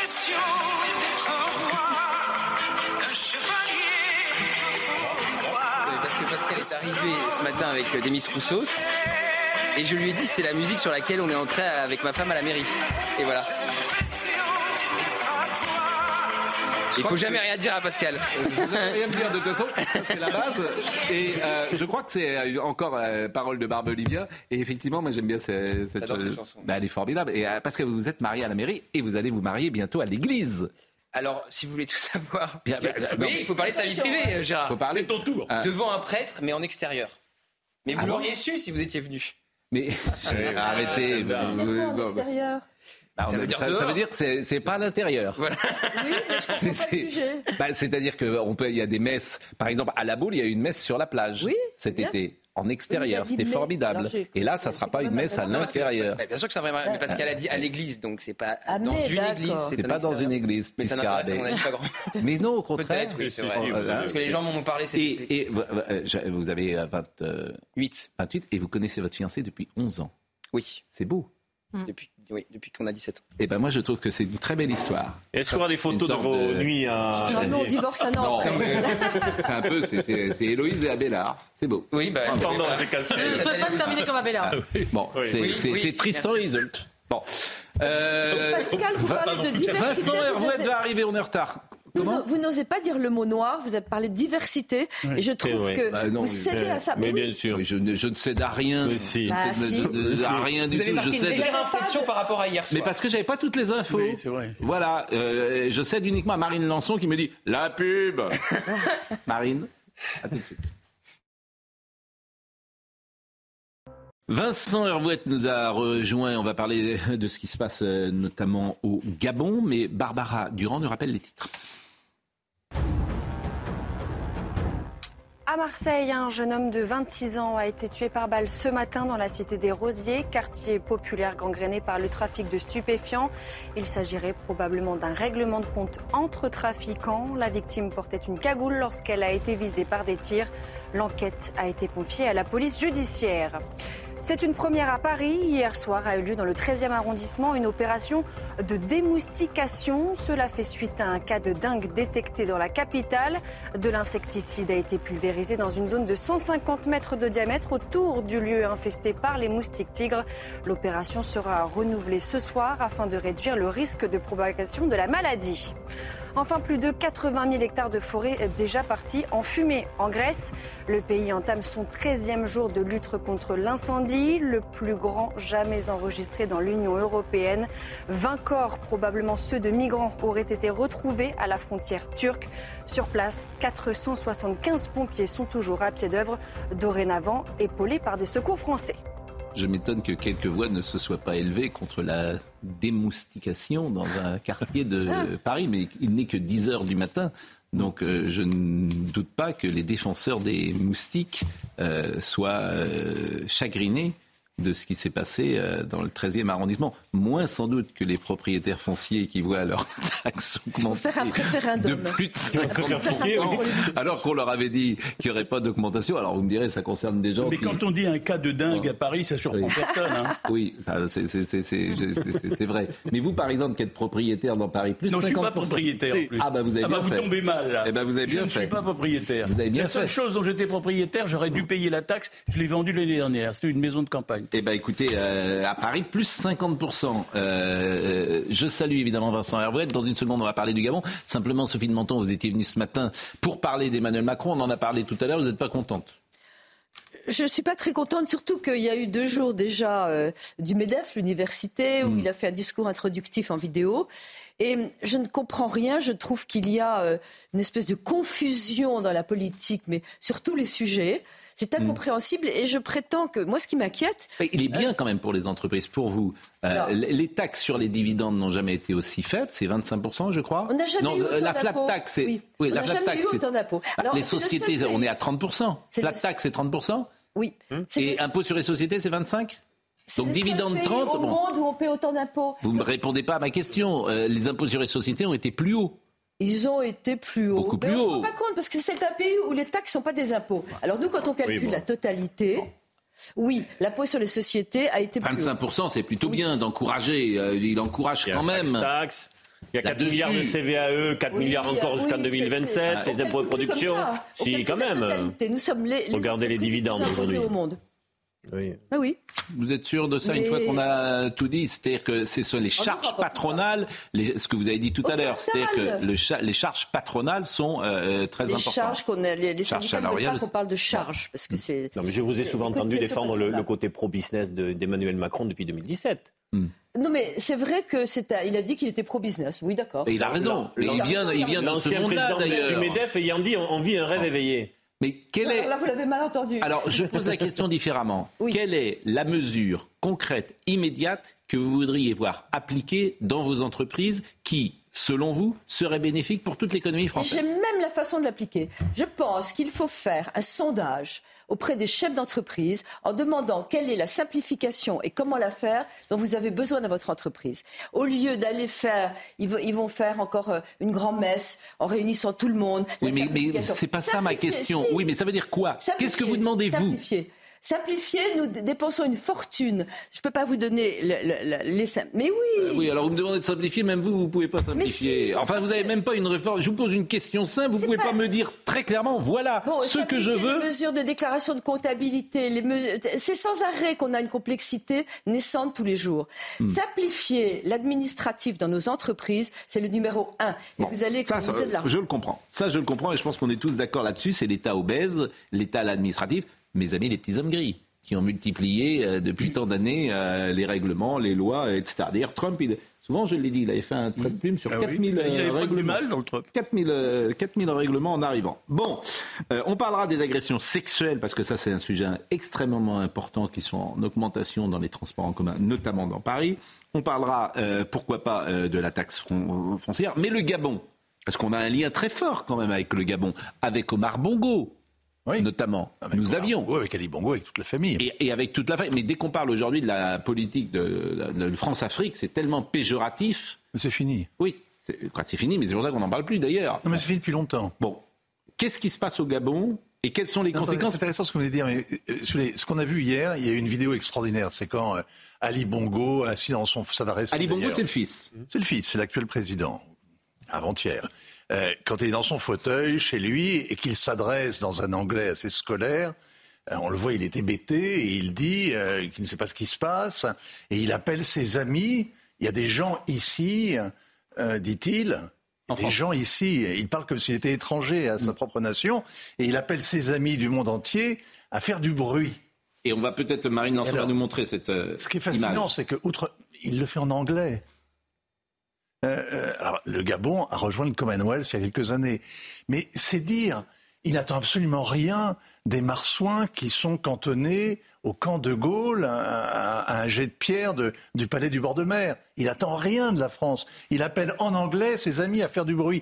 C'est dire la perte d'influence de la France dans euh, ce petit émirat pétrolier où, qui a été pendant 30 ans, pendant des décennies en tout cas, a été à la fois la tirelire de la classe politique française, le royaume des services secrets. Euh, Omar Bongo était membre du SDEC. Il avait été recruté à l'indépendance euh, par, par les services secrets français. Et donc, il y a... Quand vous dites tirelire, euh, on- c'est vrai que moi j'ai entendu euh, les valises qui partaient euh, du Gabon euh, et qui allaient dans les Ah, non, caisses des partis politiques français. Et euh, il y a une personne à laquelle je pense qui me disait qu'un ministre célèbre euh, allait régulièrement euh, euh, dans les années 80 chercher euh, de l'argent euh, et, Oui, mais et le de la rapporter. mythologie, dans- mais c'est pas une légende. Pas- oui. Quand, quand Omar Bongo venait à Paris, Même si- euh, si celui il y avait qui me le disait ça est une personnalité, Il y avait dans euh, sa suite, il y avait une armoire- il y avait dans le placard de l'entrée.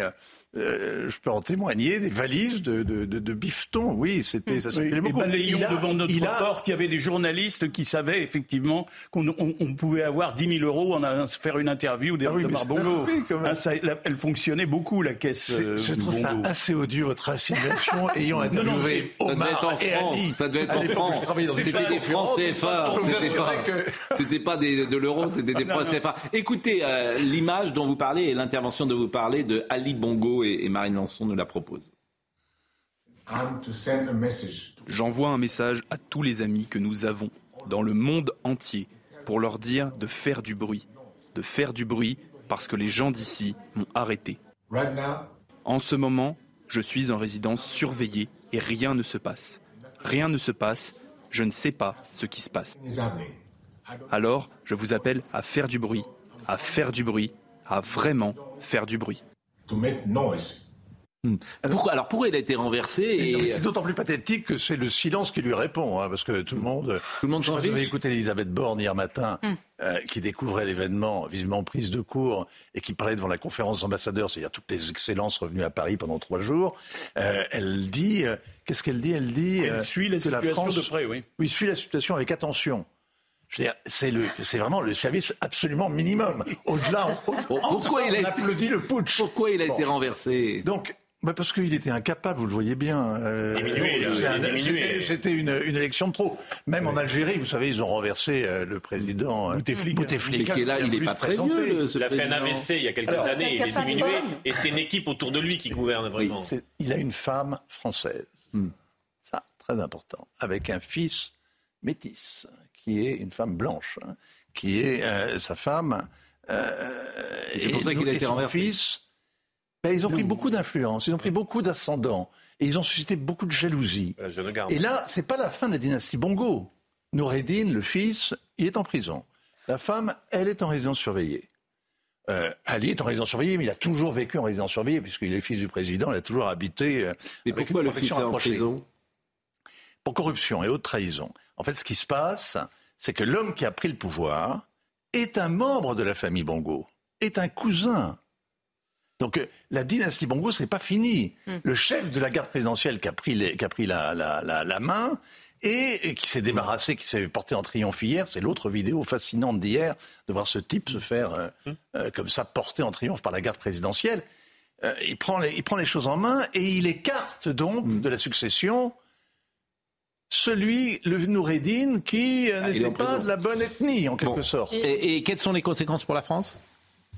Bon, entre, entre vous et moi, c'est très mauvais quand même, parce que visiblement on est pris de court, parce qu'il y a une rien véritable faire. On n'arrête pas d'être pris de Mais nous, court. on, peut rien faire. mais on- nous, nous Et- avions des relations et notre fortes. Influence, notre influence dans le monde dépend très largement de la capacité qu'on avait à assurer la stabilité en Afrique. À partir du moment Ouais. où ces gens se foutent de nous, Et euh, anticiper. font leurs affaires entre eux, on est non seulement en serre de repoussoir, de bouc émissaire, Mais mais on ne pouvait pas plus- intervenir. Si on intervenait, on, on allait alimenter la propagande anti-française encore Bah, il y a deux regardez, au Niger, ce qui s'est passé qui est plus clair, hein, mais qui ressemble finalement à, à la même chose.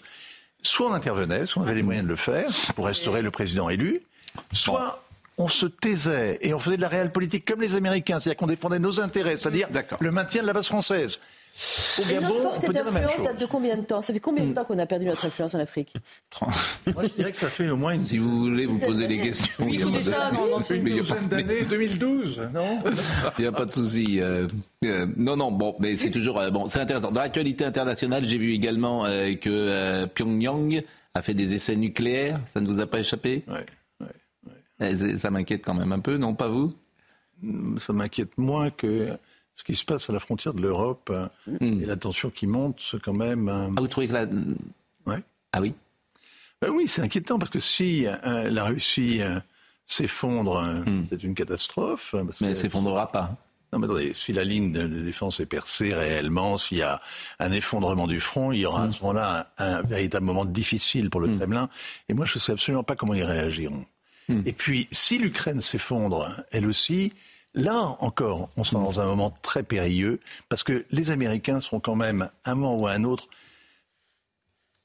obligés d'en prendre en compte. Imaginez que tout se casse la figure. hein. Euh, Ce statu quo là du moment. Statu quo avec quand même. D'ailleurs, j'ai lu ce matin. Statu quo avec quand même, pardon, avec Oui. quand même 600 000 types au tapis. Hein. 600 000. Oui, bien sûr. Je ne sais pas si vous imaginez. Mais vous avez parfaitement Entre raison. Les morts, les blessés, les disparus, les prisonniers. 600 000. Bon, j'ai vu que euh, Nicolas Sarkozy euh, avait euh, expliqué que l'Ukraine, sa place n'était pas dans l'OTAN. Et j'ai lu ce matin dans le Figaro, c'est Luc Ferry qui est aujourd'hui sur cette ligne-là. Et c'est assez intéressant parce que les lignes bougent manifestement euh, sur l'Ukraine. Je ne sais pas comment vous, vous avez vécu. Euh, lorsque vous étiez aux USA, ou plus exactement comment les Américains, est-ce que c'est présent dans la les société Américains, ce qui américaine va ou se pas passer, c'est effectivement la présidentielle américaine. Il y a aujourd'hui une petite majorité, une majorité courte d'Américains qui disent assez d'argent, 100 milliards de dollars, maintenant 113 milliards de dollars, c'est beaucoup, beaucoup. Ils veulent plus les rallonges. Donc il y a un moment ou un autre où on arrivera à la thèse Sarkozy. Il va falloir causer. Il va Oui. falloir causer. Il y a un moment où effectivement euh, il faut s'asseoir autour d'une table. Bon, voilà ce qu'on pouvait dire ce matin sur euh, ce sujet. Euh, Qu'est-ce qui va se passer? Quoi Au Gabon? Ouais. Euh, vous avez un président de la transition qui va faire un discours. Euh, la transition, ce n'est pas la révolution. Hein, c'est une révolution de palais.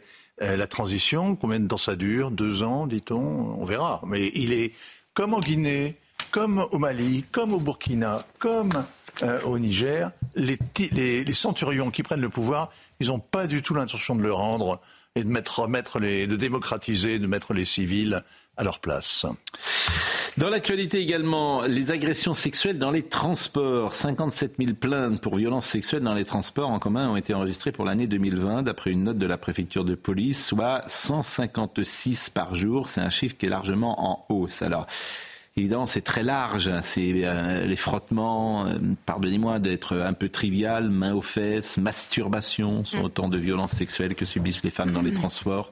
C'est près de deux fois et demi de plus qu'en 2001-11. Le nombre de plaintes pour atteintes euh, sexuelles représente moins d'un pour cent de la délinquance globale sur le réseau euh, francilien. Je voudrais qu'on voit euh, effectivement ce sujet de Mathilde Ibanez. Et puis, euh, vos témoignages, mesdames, m'intéressent parce que euh, c'est quelque chose qui est arrivé dans l'espace public globalement depuis l'affaire MeToo. Mm. On en parlait moins avant.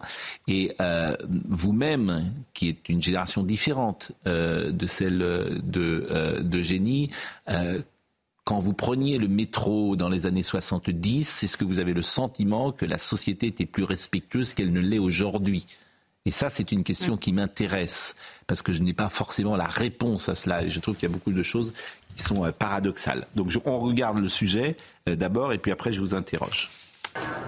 Prendre les transports en commun, un vrai calvaire pour de nombreuses femmes. Chaque jour, elles sont des centaines à subir des agressions sexuelles.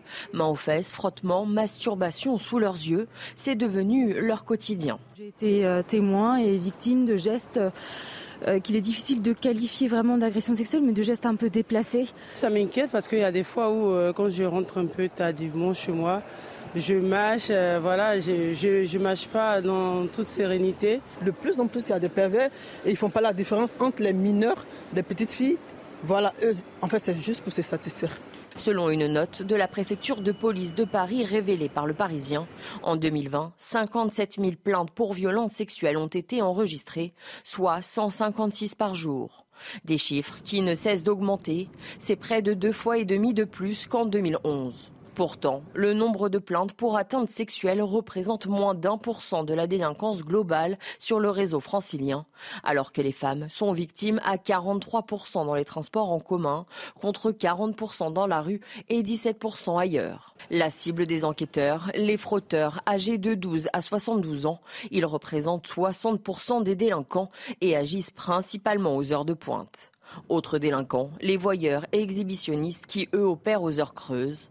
En France, depuis le début de l'année, 87% des femmes déclarent avoir déjà été victimes de harcèlement ou de violences sexuelles ou sexistes dans les transports.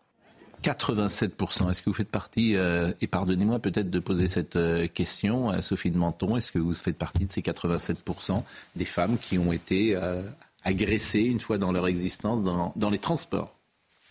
Non. Non, mais j'étais vraiment en train de réfléchir au fait que c'est vrai que euh, ça s'est considérablement développé. C'est vrai aussi qu'il faut absolument, il, faut différencier le type d'agression. C'est pas la même chose. Le type qui euh, euh, met la main aux fesses rapidement, c'est pas du tout pareil qu'un exhibitionniste ou que le type qui vous coince contre contre une porte. Je pense que c'est Non, mais il y a une graduation. nous- une graduation. Chacun en l'entend, mais euh, la main aux fesses, vous semblez, c'est toujours ça qui m'étonne, vous semblez, et parfois j'entends cela dans votre génération, en parler. On était euh, plus tolérante. bah, Euh, non, mais attendez, j'ai en pas dit parler avait comme- raison. voilà, alors que les jeunes gens aujourd'hui ne sont pas sur votre ligne. vrai. Euh, et c'est ça qui est quand même assez paradoxal, me semble-t-il, que vous-même vous disiez. paradoxal. Bon, voilà, c'est pas. euh, voilà, je, je le traduis. J'ai l'impression, en tout cas, que vous le, vous le dites comme ça. Vous avez raison et j'ai même signé, ça m'a valu, euh, il y a eu un fameux article avec le droit de se faire siffler dans la rue. C'est pas encore la même chose. Non, mais ça, de- en non, fait, tout ça, ça n'est jamais la même chose. Bah, c'est pas la même chose une main aux fesses que de se faire siffler dans la non, rue. et c'est pas la même chose que d'avoir un exhibitionniste ou un type qui vous coince vraiment, etc. C'est pas pareil. Bah oui. Donc là, aujourd'hui, il y a quand même un phénomène qui est un peu nouveau et je peux comprendre, c'est que tout est agression. Bon, mais pourquoi pas? Euh, Mais tout- tout n'est pas agression. Mais Je- non, tout n'est pas Je agression. récuse mais- ce que vous dites, tout n'est pas agression, Mais une je main aux fesses, c'est une agression. Oui, mais vous semblez dire que tout est agression pour dire on, euh, euh, Ah oui, on, ne peut, oui. euh, on ne peut rien faire. Non, si Non, tu- non, une main aux fesses, c'est une agression. Mais voilà, je veux dire, c'est- Mais, mais il y c'est- a c'est- des graduations. Euh, il y a quand même des graduations. Bon, Eugénie Il y a une guerre, une guerre entre hommes et femmes. Enfin, Non, mais cela dit, Bah, c'est vrai guerre, que. euh, non, ah, il y je a voudrais pas distinguer plusieurs de choses. guerre, il y a- il y a- Pascal, Oui. il faudrait distinguer plusieurs choses. Il y a quelques années, il y a un sondage qui, a été- qui avait été publié par des, des associations féministes qui disait que 100% des femmes avaient été agressées dans le métro à Paris. Mhm. En fait, quand on creusait la méthodologie du sondage, on se rendait compte que c'était un groupe de 20 militantes qui avaient été. Il y avait un biais, elles, avaient- elles étaient toutes féministes et évidemment, il y avait un énorme biais. Donc aussi, les chiffres sont un peu binonnés par les associations féministes. Ça, c'est une chose. Euh, donc je pense aussi qu'il y a effectivement un effet MeToo qui fait que les, femmes portent plus spontanément pla- plainte, et c'est tant mieux d'ailleurs. C'est vrai qu'il y, a- un réflexe de la plainte qui fait qu'effectivement il y a plus de chiffres. Ensuite, il y a un, deuxième sujet qui est peu abordé, et Clément Beaune l'a a botté en touche ce matin sur Europe 1, c'est la question de l'immigration. Parce que, pardon, 63% des auteurs euh, d'agressions sexuelles dans le métro, dans les transports en Ile-de-France sont d'origine étrangère. C'est une note du ministère de l'Intérieur qui est sortie il y a un ou deux ans. Donc on ne peut pas évacuer, je ne dis pas que tous sont étrangers, mais on ne peut pas évacuer cette dimension. Mais- le fait qu'il y a des marginaux, euh, souvent migrants, souvent par- parfois des mineurs isolés, euh, qui effectivement euh, se baladent dans le métro et qui, ont, et qui sont bah, dans une détresse sexuelle ou je ne sais quoi, Mm. et qui effectivement se comportent de façon odieuse avec les femmes. On ne peut pas balayer ça d'un trait de plume en disant ça n'existe pas. Beaune. Il était là ce matin. Je vous donne la parole après, Olivier. Écoutons Clément Beaune sur ce sujet. Il y a une réalité extrêmement douloureuse. Euh, on a, le Parisien le disait aujourd'hui, près de 60 000 plaintes par an dans les transports publics franciliens, qui malheureusement sans doute ne reflètent d'ailleurs qu'une partie de la réalité. Plus ces faits sont dénoncés, mieux c'est, mais ils sont sans doute encore plus nombreux.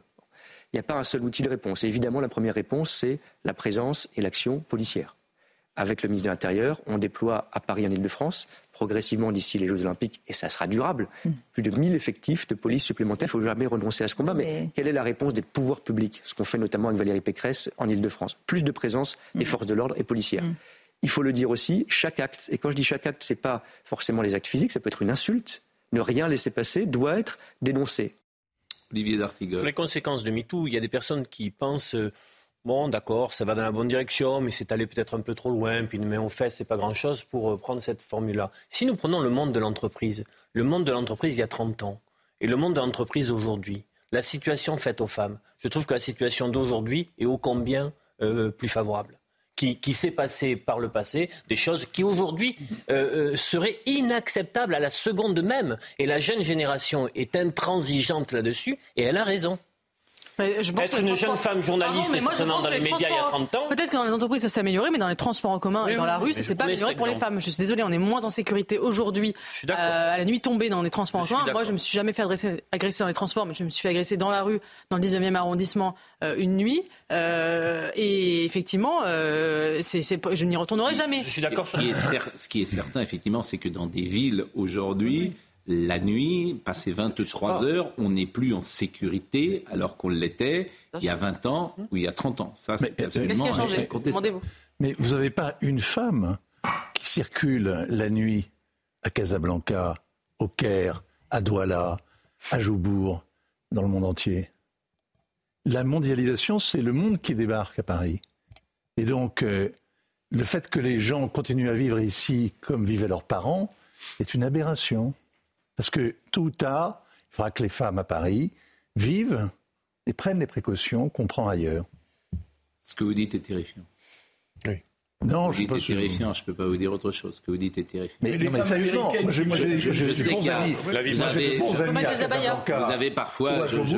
Je peux vous jurer que jamais ils ne laisseraient leur fille sortir le soir. Comme je jamais. vous connais un peu, vous avez le goût de la provocation, Vincent, de temps en temps, je vous connais. Non, mais j'espère, j'espère que ce que vous dites n'arrivera pas. Oui, J'espère. Conjurons ça avec des phrases. On peut faire que Non, ça avec ici. des ministres. enfin, de pas- Non, mais j'espère. Avec plus d'effectifs de police dans le métro. Dans... Mais surtout plus d'éducation aussi, Vous quand avez même. 156 par jour, c'est énorme. Ouais. je trouve. En Ile-de-France. Mais- Moi, j'ai trois filles. Je vais vous dire, Oui. j'ai trois filles. Oui. Les trois sont fait agresser dans le métro. Les trois. Hmm. J'aurais, posé la Moi, question. je me suis agressée. Ouais, Et pas qu'une fois. Oui, mais la tolérance zéro. Je vois New York, par Oui. exemple. New York, ça remonte. La délinquance a remonté de manière drastique dans les dernières années. Pourquoi? Il n'y a plus de Giuliani qui avait fait. L'effet Giuliani a duré pendant 10-15 ans, et puis maintenant, on laisse à nouveau. Et les démocrates, ils sont responsables, notamment à New York. Il nous reste une dizaine de minutes. Euh, on ne peut pas évoquer tous les sujets peut-être, mais euh, alors c'est évidemment tout à fait anecdotique, mais dans une prison de Valence, il y a un détenu de quartier euh, en maison centrale, donc il s'est installé une piscine. Vous avez vu ça? Vous êtes au courant? Donc ça fait bon, évidemment, ça fait ça fait un peu sur une piscine bleue. Alors vous allez voir, les... bon évidemment, c'est tout à fait comment? J'ai vu l'état des prisons en France, ça ne me choque pas. C'est tout C'est à une fait. réponse à la canicule et à... C'est tout. Alors c'est une piscine, c'est un petit bassin. C'est pas- voilà. c'est pas un bassin olympique. Oui, c'est pas un bassin olympique, mais on peut peut-être voir le sujet parce que euh, ça, c'est- vrai qu'on se dit mais comment est-ce possible Comment la piscine est-elle entrée Elle est peut-être entrée Un par un drone, drone. c'est un drone, oui. Voilà. euh, regardez le sujet parce que c'est c'est aussi, euh, ça révèle peut-être, peut-être l'époque ou l'état de nos prisons. Mais comme le disait Nicolas Sarkozy, on pense qu'on veut de. Euh, D'ailleurs, on ne pense pas ce qu'on veut. Euh, Yvan Colonnas euh, était un, un assassin. euh, et, et- et évidemment, euh, il purgeait une peine, mais euh, il n'était pas euh, condamné à mort. Et euh, il a euh, trouvé la mort dans une prison et il n'y a aucune sanction. Hmm. Aucune sanction. Et c'est ça l'État. Il n'y a jamais de sanction. Dans Personne l'État. ne saute. C'est-à-dire que le directeur, personne n'est responsable. Et Nicolas Sarkozy disait ça il y a 48 heures. Bah, là, pareil, il n'y a jamais de sanction. Euh, donc, euh, euh, dans la justice française, il y On a. ne pas comparer l'assassinat d'Ivan Colonna avec. Mais vous avez parfaitement, vous avez parfaitement, vous avez parfaitement raison. Vous avez parfaitement raison. Des prisonniers de, gonflables dans la cellule, moi, franchement, ça me dérange pas. Oui, bon, bah, écoutez, bah, bah, vous allez- avec lui, allez vous baigner avec lui, comme ça. Bon, voyons le sujet. Voyons le sujet. C'est une très grande. Voyons le sujet. Une piscine ou une très petite cellule Voilà. piscine Bon. gonflable. Voyons le sujet. Musique à fond, piscine gonflable, et pourtant, nous sommes bien dans une cellule du centre pénitentiaire de Valence. Filmée fièrement par un détenu, la vidéo est diffusée il y a quelques semaines sur ses réseaux sociaux, ce qui permet aux surveillants de repérer l'infraction. Dans un communiqué, ils n'en reviennent toujours pas. Il ne manque que la crème solaire. Il se permet même de se filmer tranquillement au frais, les pieds dans l'eau, au nez et à la barbe de l'administration. Comment une piscine arrive en cellule? Il va falloir se poser les bonnes questions. À quand la découverte d'armes ou autres? La piscine a donc été saisie et la cellule du détenu entièrement fouillée. Ce dernier risque notamment de comparaître devant une commission de discipline. Selon les syndicats, la piscine aurait pu être livrée par un drone. On a aussi euh, les téléphones portables. Il faut rappeler que les téléphones portables euh, permettent la préparation de, de 100% des évasions. Ça permet aussi de continuer de gérer le trafic de stupéfiants ou certains réseaux de proxénétisme. Mais aussi, à côté de ça, il y a tout ce qui dit armes à feu et euh, produits explosifs qui, peuvent être utilisés dans le cas de, de- des évasions. Donc c'est vraiment un gros problème sécuritaire. Depuis le début de l'année, ils survolent les murs d'enceinte pour livrer toutes sortes d'objets aux détenus. Les surveillants réclament donc la mise en place de brouilleurs, comme c'est le cas à Grenoble. Bon, C'est une actualité rafraîchissante, mais ce n'est pas le problème de la prison française. hein. Nous Non, sommes, mais- nous sommes à- dans des maisons d'arrêt à une surpopulation qui dépasse les 200% Exactement. dans certains établissements. mais on veut pas avec un nombre record de détenus euh, qui dorment par terre. prison, c'est pas prêt de s'arrêter. Ben oui, on ne peut pas construire. Bon, euh, c'est évidemment un sujet anecdotique sans doute. Explosion de la taxe foncière, je l'ai dit tout à l'heure, c'est également dans l'actu. La taxe foncière va connaître une hausse généralisée sans précédent depuis près de 40 ans. Euh, Anne Hidalgo augmente de 52%.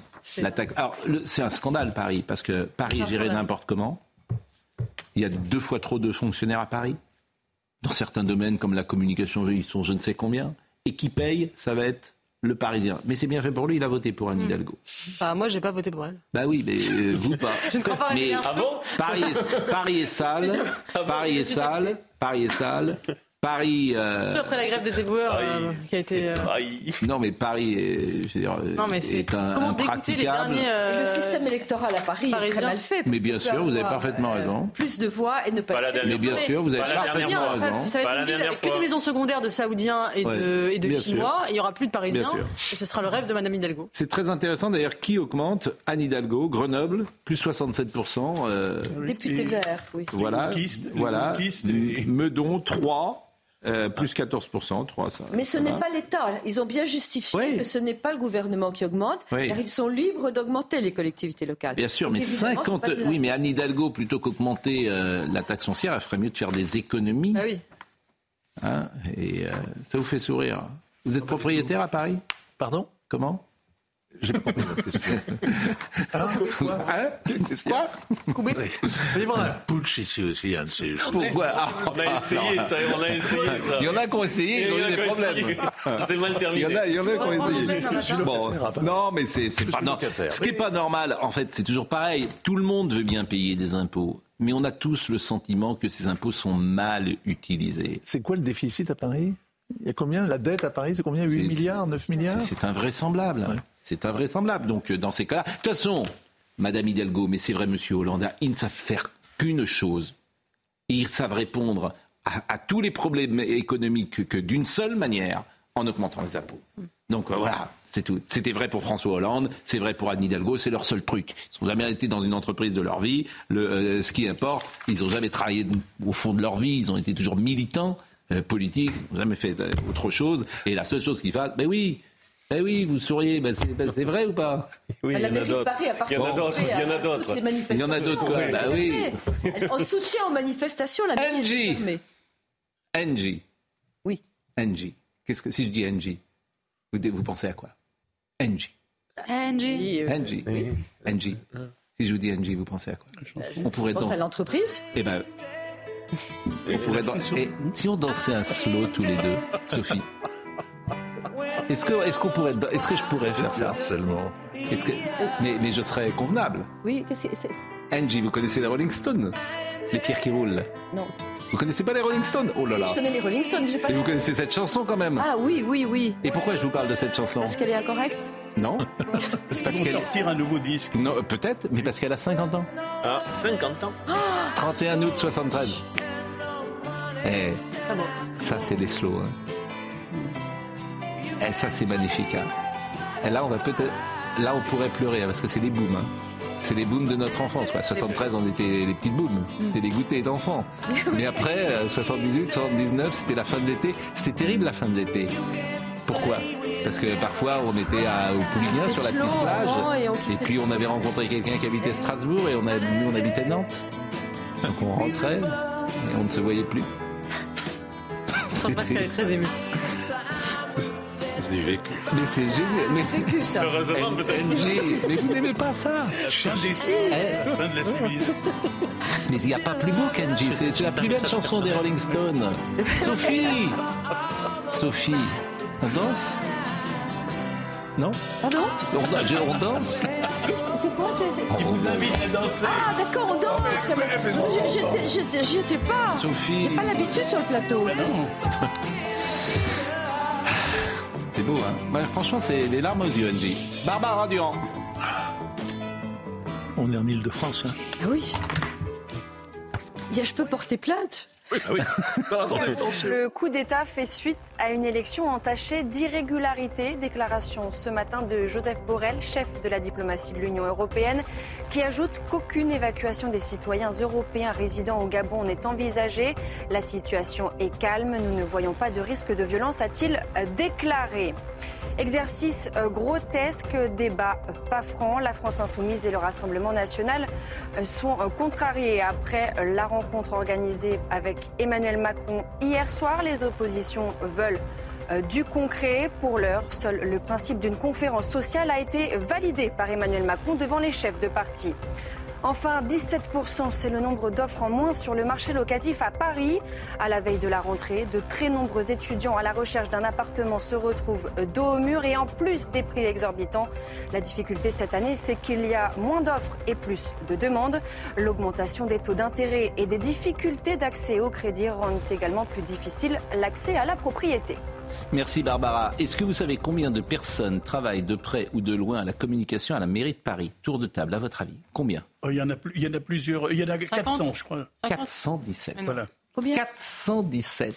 À la communication. À la communication, À la com. je le dis à tous. C'est- votre argent, hein C'est le nôtre. 417 personnes travaillent à la communication à la mairie de Paris. Prison Arrive- si on paye pas sa taxe foncière? Comment? Pas aller en prison si on paye pas sa taxe foncière. Non, il faut payer, oui. Oui, il faut payer. Bon, bah, Qu'est-ce que ce serait Qu'est-ce que ce serait quoi? Bah, S'il n'y avait pas 400 personnes pour s'occuper de l'image de marque de la- du maire de Paris, parce qu'elle est quand même déplorable. Ah, elle devrait Bon, je salue euh, notre ami euh, euh, Jean-Marc Morandini qui est avec nous et qui va prendre la suite avec son émission Morandini Live. Est-ce que nous le voyons, euh, Jean-Marc? Je remercie donc Audrey Missiraka qui était à la réalisation, Mathis Bibot euh, qui était à, au son, Ludovic Liébar qui était à la vision.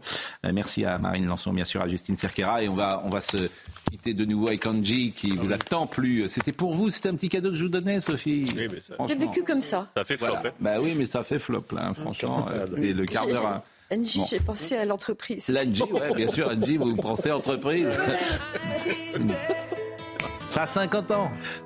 Angie. Rolling Stone. Et en pleine forme, euh, Mick Jagger, comme quoi, hein, faut en prendre un petit peu parce que ça, ça maintient bien. À ce soir!